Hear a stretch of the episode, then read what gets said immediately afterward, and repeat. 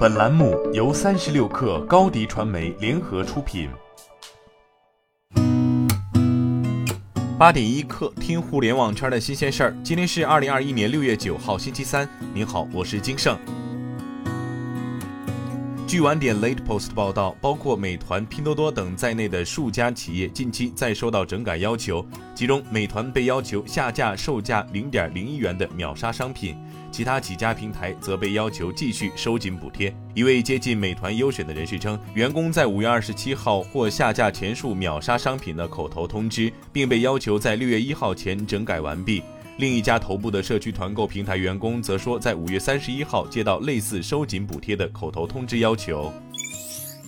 据证券时报报道，六月七号，比亚迪首批一百台唐 EV 在上海港集结，正式启航发运挪威，预计在八月份交付当地首批客户。作为首个达成百万辆新能源车下线的中国品牌，此次发运标志着比亚迪新能源乘用车业务正式布局欧洲市场。挪威成为比亚迪进军欧洲纯电动乘用车市场的首站，开启电动化出行新征程。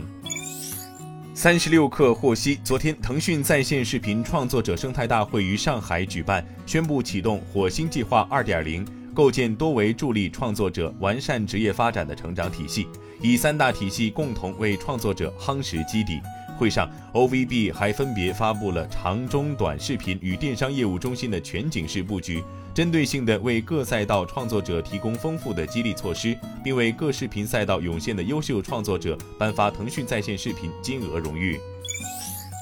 音乐版权服务平台火花音乐与手游研发公司斗鱼科技达成合作，为后者提供 RF 音乐库版权清理等游戏研发的音乐运营服务，探索开发音乐 SaaS 服务产品。据官方介绍，该产品将提升和保障游戏产品研发中配乐的效率和安全性，降低游戏音乐制作成本，为中小型游戏公司及独立游戏团队探索高性价比解决方案。